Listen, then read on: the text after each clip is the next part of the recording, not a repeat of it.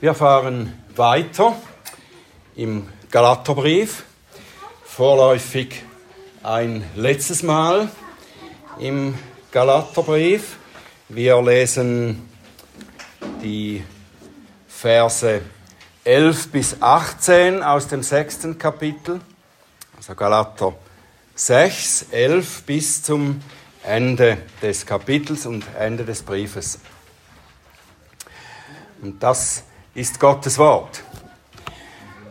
Seht, mit was für großen Buchstaben ich euch mit eigener Hand geschrieben habe. So viele im Fleisch gut angesehen sein wollen, die nötigen euch, beschnitten zu werden, nur damit sie nicht um des Kreuzes Christi willen verfolgt werden. Denn auch sie, die beschnitten sind, befolgen selbst das Gesetz nicht, sondern sie wollen, dass ihr beschnitten werdet, damit sie sich eures Fleisches rühmen können. Mir aber sei es fern, mich zu rühmen, als nur des Kreuzes unseres Herrn Jesus Christus, durch das mir die Welt gekreuzigt ist und ich der Welt. Denn weder Beschneidung noch unbeschnitten sein gilt irgendetwas, sondern eine neue Schöpfung. Und so viele dieser Richtschnur folgen werden, Friede und Barmherzigkeit über sie, über das Israel Gottes. In Zukunft mache mir keiner Mühe, denn ich trage die Mahlzeichen Jesu an meinem Leib. Die Gnade unseres Herrn Jesus Christus sei mit eurem Geist, Brüder. Amen. Himmlischer Vater, wir bitten dich um deine Gnade und deine Hilfe, dass du uns hilfst zu verstehen, was du hier uns zu sagen hast durch die Worte des Apostels. Wir bitten dich, Herr, macht uns aufmerksam, öffnet unsere Herzen für dein Reden und öffne du meine Lippen, dass sie deinen Ruhm und deine Herrlichkeit verkünden. Amen. Ja, wie gesagt, wir kommen zum letzten Abschnitt des Galaterbriefes. Und damit auch gleichzeitig zu dem Punkt, an dem der Apostel nun noch einmal das Wichtigste zusammenfasst, was er im Brief geschrieben hat. Und ist es nicht so mit solchen Briefenden, da kann es uns leicht auch so gehen wie mit ihren Anfängen. Wir können geneigt sein, etwas oberflächlicher darüber hinwegzulesen. Wir denken vielleicht, wir hätten verstanden, worum es geht in dem Brief, und so überfliegen wir die Zusammenfassung sowie die abschließenden Grüße und den Segen. Oder wir hören vielleicht eine Predigt und wenn wir merken, dass der Prediger dann so zur Landung ansetzt am Ende und noch eine Zusammenfassung gibt, dann schweifen wir ab, weil wir denken, ich habe verstanden, was er sagen will, ich muss dem Rest jetzt nicht mehr so aufmerksam zuhören. Und ein Verkündiger, der um solche Neigungen weiß, der tut gut daran, gegen Ende seiner Botschaft etwas zu sagen oder etwas zu tun, um die Aufmerksamkeit seiner Hörer noch einmal zu wecken. Er will doch sicherstellen, dass sie wirklich alles verstanden haben und es nicht nur denken oder meinen.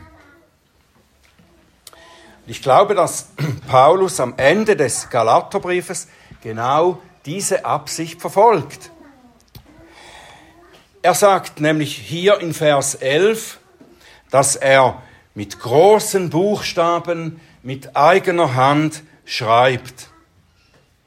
Stellen wir uns das einmal vor, vor unserem inneren Auge, wie das aussieht oder ausgesehen haben mag.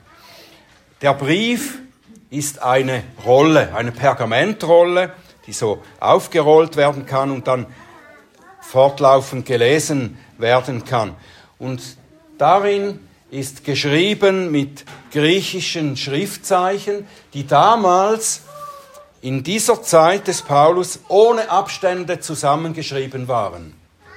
Die Worte waren nicht so deutlich unterteilt, wie das heute der Fall ist. Und dann am Ende dieses Briefes nun, da hebt sich ein Abschnitt deutlich ab, weil er in größeren Buchstaben geschrieben ist und auch das Schriftbild ist leicht anders.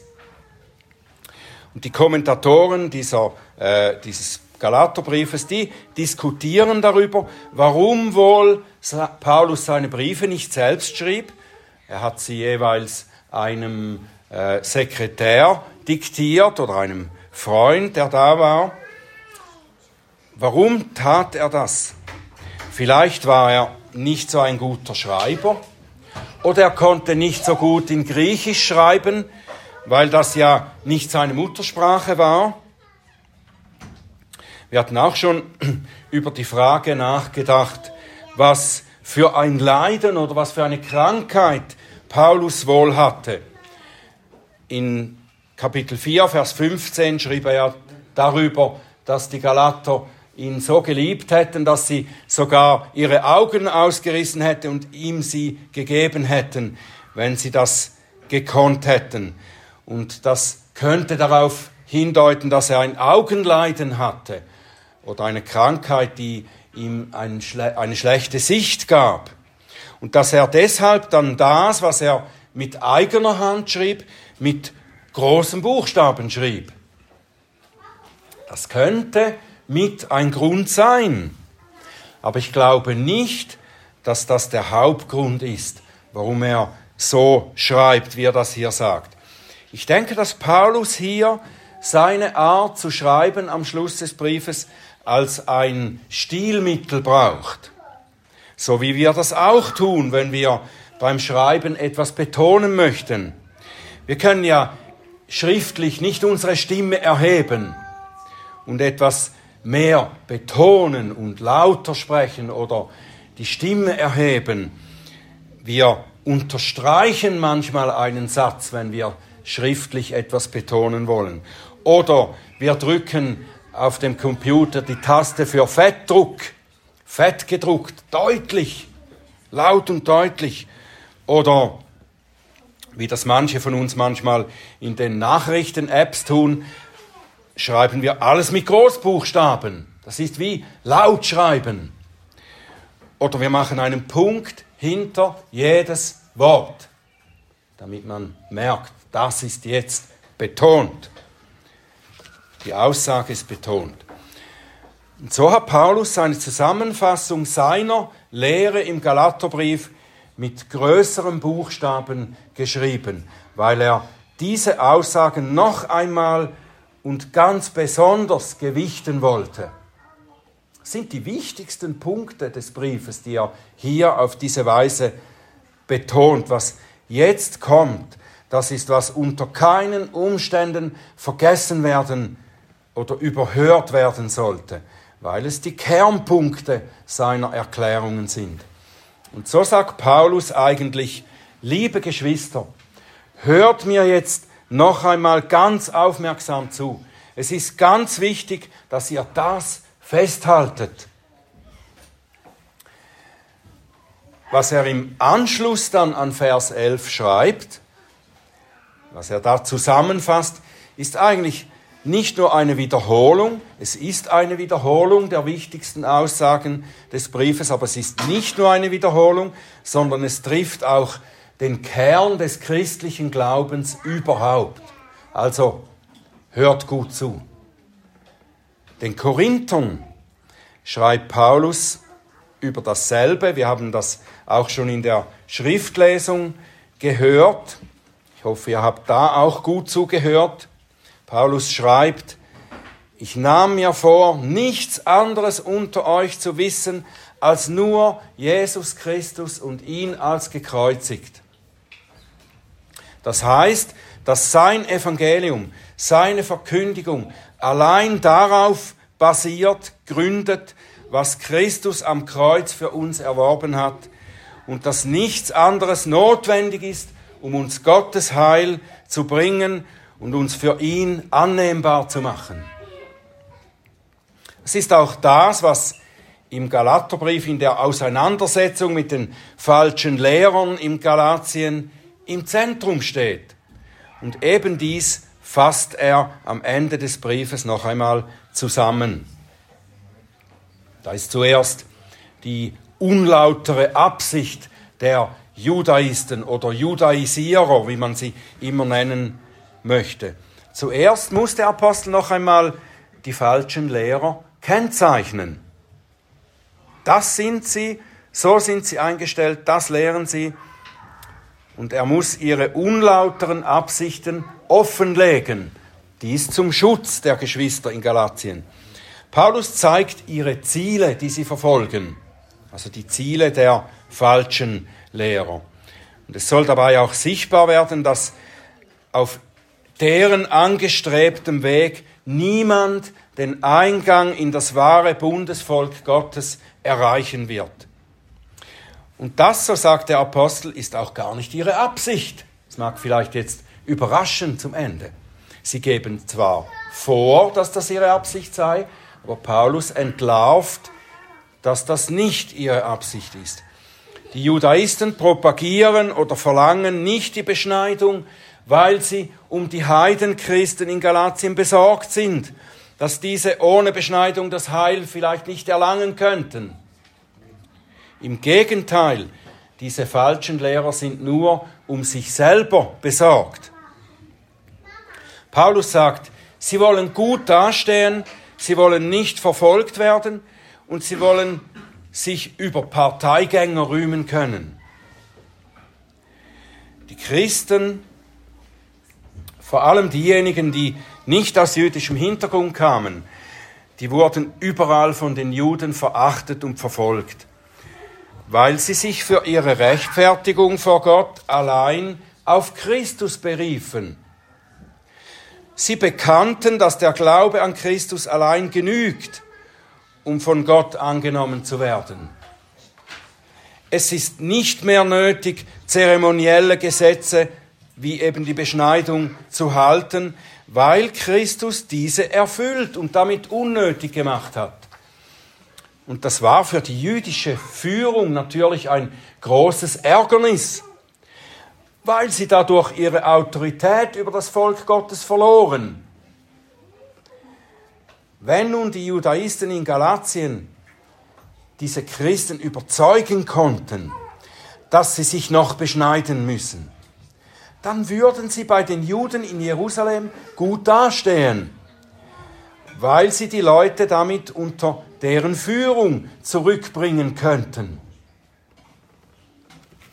Wenn sich aber niemand mehr beschneiden lassen würde, das Gesetz also nicht mehr durch diese äußerlichen sichtbaren Dinge gehalten würde, so wie es die jüdische Führung weiterhin verlangte, um die Gläubigen unter ihrer Autorität zu halten, dann würden auch die Juden in Galatien zu den Abtrünnigen gezählt und damit auch verfolgt werden.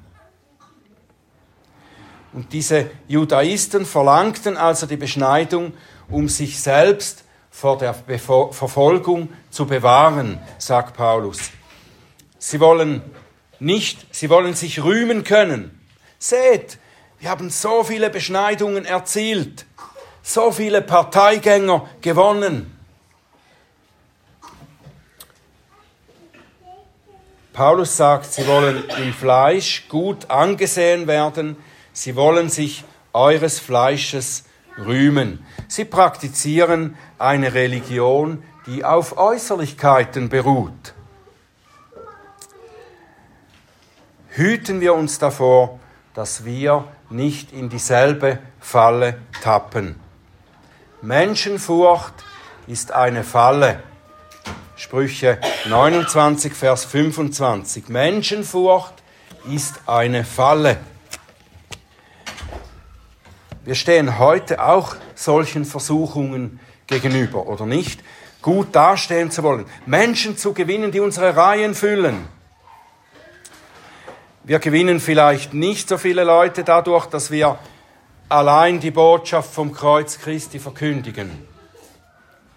Wir könnten versucht sein, unsere Gottesdienste für das Fleisch attraktiv zu machen, um das Ärgernis des Kreuzes abzumildern, das etwas zurückzuhalten und mehr so die äußerlich attraktiven Dinge zu bieten, um Leute anzuziehen. Aber damit würden wir das Zentrale des Evangeliums, das unverzichtbar ist für die Rettung von Seelen, würden wir an den Rand drängen oder gar beseitigen. Wir sehen das immer wieder. Gemeinden fügen in ihren Veranstaltungen der Verkündigung gewisse Elemente hinzu, aus der Kunst oder der Unterhaltung, um mehr Leute anzuziehen, die sich sonst durch die bloße Verkündigung des Wortes nicht anziehen ließen oder abgestoßen fühlten. Sie können sich dann vielleicht dafür rühmen, dass sie zahlreiche Besucher in ihren Veranstaltungen haben. Ich nenne sie extra nicht Gottesdienste, sondern Veranstaltungen. Sie gewinnen an Anziehungskraft, sie stillen den Hunger danach, gut unterhalten zu werden, aber sie verlieren mit der Zeit die Botschaft vom Kreuz und ihre geistliche Kraft. Paulus sagt, die Judaisten haben zum Ziel, sich eures Fleisches zu rühmen. Sie wollen sagen können, seht, so viele Proselyten haben wir gewinnen können. Dagegen sagt er in Vers 14, mir aber sei es fern, mich zu rühmen, als nur des Kreuzes unseres Herrn Jesus Christus. Darüber möchte ich mich rühmen. Und das ist oberflächlich betrachtet ja nicht gerade attraktiv für seine Zeitgenossen. Der gekreuzigte Christus ist für die Juden ein Ärgernis, ein Skandal und für die Nationen, für die Griechen eine Dummheit. Gekreuzigt zu werden, das war eine Schande. Auf diese Weise wurde ein Krimineller oder ein Staatsfeind bei seiner Hinrichtung öffentlich zur Schau gestellt. Nichts Rühmliches war daran. Die Juden, die Römer und auch die mit ihm gekreuzigten Kriminellen, die verspotteten Jesus. Sie sagten, wenn du wirklich von Gott wärst, wenn du wirklich dieser herrliche Retter Israels wärst, dann wärst du nicht hier gelandet. Oder du würdest jetzt deine Macht beweisen, indem du in deiner großen Herrlichkeit von diesem Kreuz herabsteigst, dass Jesus dort qualvoll starb, das war für die Juden ein Beweis, dass er nicht der mächtige Retter Israels war und dass er versagt hatte in dem, was er vorgab zu erreichen. Paulus aber rühmte sich dieses Kreuzes und er verkündigt es als das Großartigste, das je geschah. Die Überwindung des Todes, die Rettung von Sündern vor dem Gericht Gottes. 1. Korinther 1, Vers 18 und 23. Denn das Wort vom Kreuz ist denen, die verloren gehen, eine Torheit. Uns aber, die wir gerettet werden, ist es Gottes Kraft. Wir predigen Christus als gekreuzigt, den Juden ein Ärgernis und den Nationen eine Torheit, den Berufenen selbst aber, Juden wie Griechen, Christus, Gottes Kraft und Gottes Weisheit. Und er sagt, dass durch dieses Kreuz ihm die Welt gekreuzigt ist und er der Welt. Was bedeutet das? Die Welt ist ihm gekreuzigt und er der Welt. Es bedeutet, das Kreuz brachte nicht nur Christus den Tod, nicht nur er starb dort am Kreuz, sondern die Welt. Das sündige System und die Macht der Sünde starben an diesem Kreuz. Und somit ist auch Paulus und alle Gläubigen für die Welt gestorben, tot, nicht mehr erhältlich, nicht mehr erreichbar. Das ist die Tatsache. Die Welt hat keine Macht mehr über die, die in Christus sind. Wir sind nicht mehr an das Irdische, an das Fleischliche gebunden. Wir sind mit Christus gestorben und auferstanden. Das Kreuz hat uns mit Gott versöhnt und in Christus in seine Gegenwart versetzt.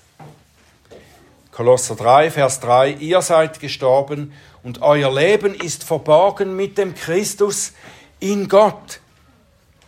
Das ist nun wahrhaftig etwas, für das man sich rühmen kann, oder nicht? Nicht in dieser Welt. Diese großartige Wahrheit ist vor den Augen der Welt verborgen. Sie kann nur mit den Augen des Glaubens gesehen werden. Wir können und dürfen aber, genau gesagt, nicht uns selbst rühmen dafür, dass wir in Christus sind. Dafür können wir nichts.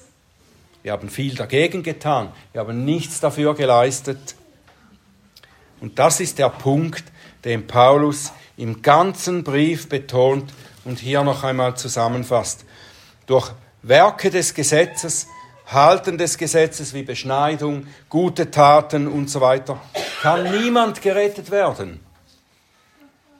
An anderer Stelle sagt Paulus, Epheser 2, 8 und 9, denn aus Gnade seid ihr gerettet durch den Glauben und das nicht aus euch, Gottes Gabe ist es, nicht aus Werken, damit niemand sich rühme. Wenn wir uns des Kreuzes Christi rühmen, dann rühmen wir nicht uns selbst, sondern wir rühmen Christus und sein Heilswerk. Wir loben und preisen seine Herrlichkeit und Größe und freuen uns und danken ihm.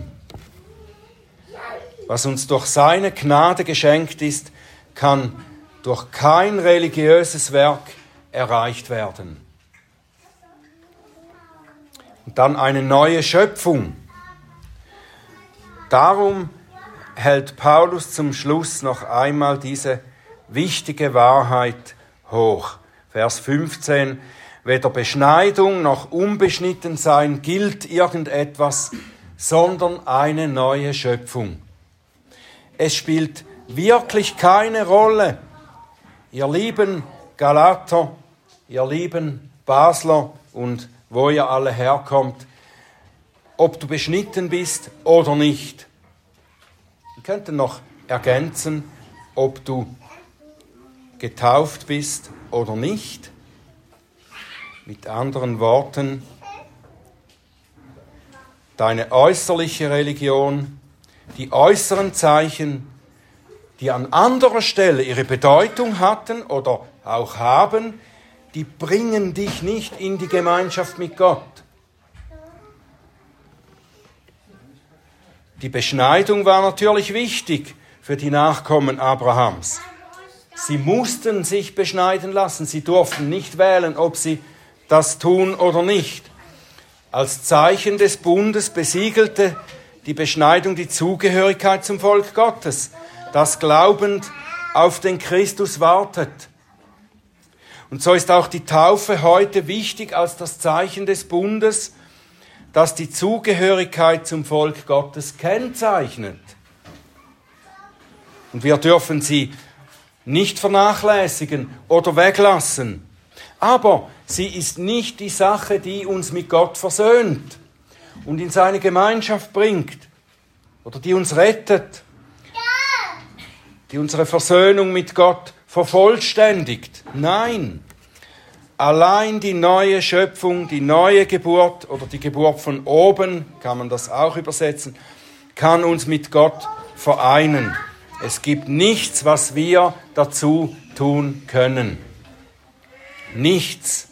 Wir können das Reich Gottes nicht sehen, wir können nicht hineinkommen, wenn wir nicht von neuem geboren sind wenn wir nicht von oben geboren sind. Und damit sehen wir, das ist das, was Gott tut. Wenn wir von oben geboren sind, dann sind wir hineingeboren in den Leib Christi, in seine Kirche, in sein Volk hineingetauft. Und Vers 16, so viele dieser Regel folgen werden, Friede und Barmherzigkeit über sie, nämlich über das Israel Gottes.